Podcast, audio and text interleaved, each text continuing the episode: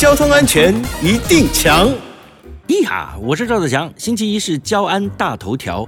机车的机动性高，价格呢比汽车低，因此呢，机车成为大多数人呢最常使用的代步工具。啊，不过啊，机车只有两个轮子，稳定性比较差。那再加上呢，车体无法给驾驶人呢全面的保护，一旦发生了碰撞，机车骑士的伤害往往比汽车驾驶来的严重哦。根据统计，一百零九年一到八月期间呢。骑乘机车发生事故造成的死伤人数呢，就超过了十八万人。肇事原因多为未依规定让车、转弯不当、没有保持安全距离等等。但是你知道吗？只要确实做到防御性驾驶，就能降低意外发生的几率哦。像是在路口停等红灯。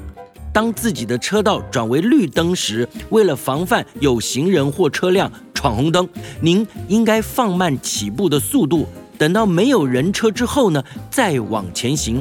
另外，在变换车道之前，您应该先从照后镜确认后方没有来车，再变换车道。而且要注意大型车辆呃转弯时的内轮差，务必保持适当的距离。呃，总之啊，行车安全不能靠运气，机车骑士们请随时提高警觉。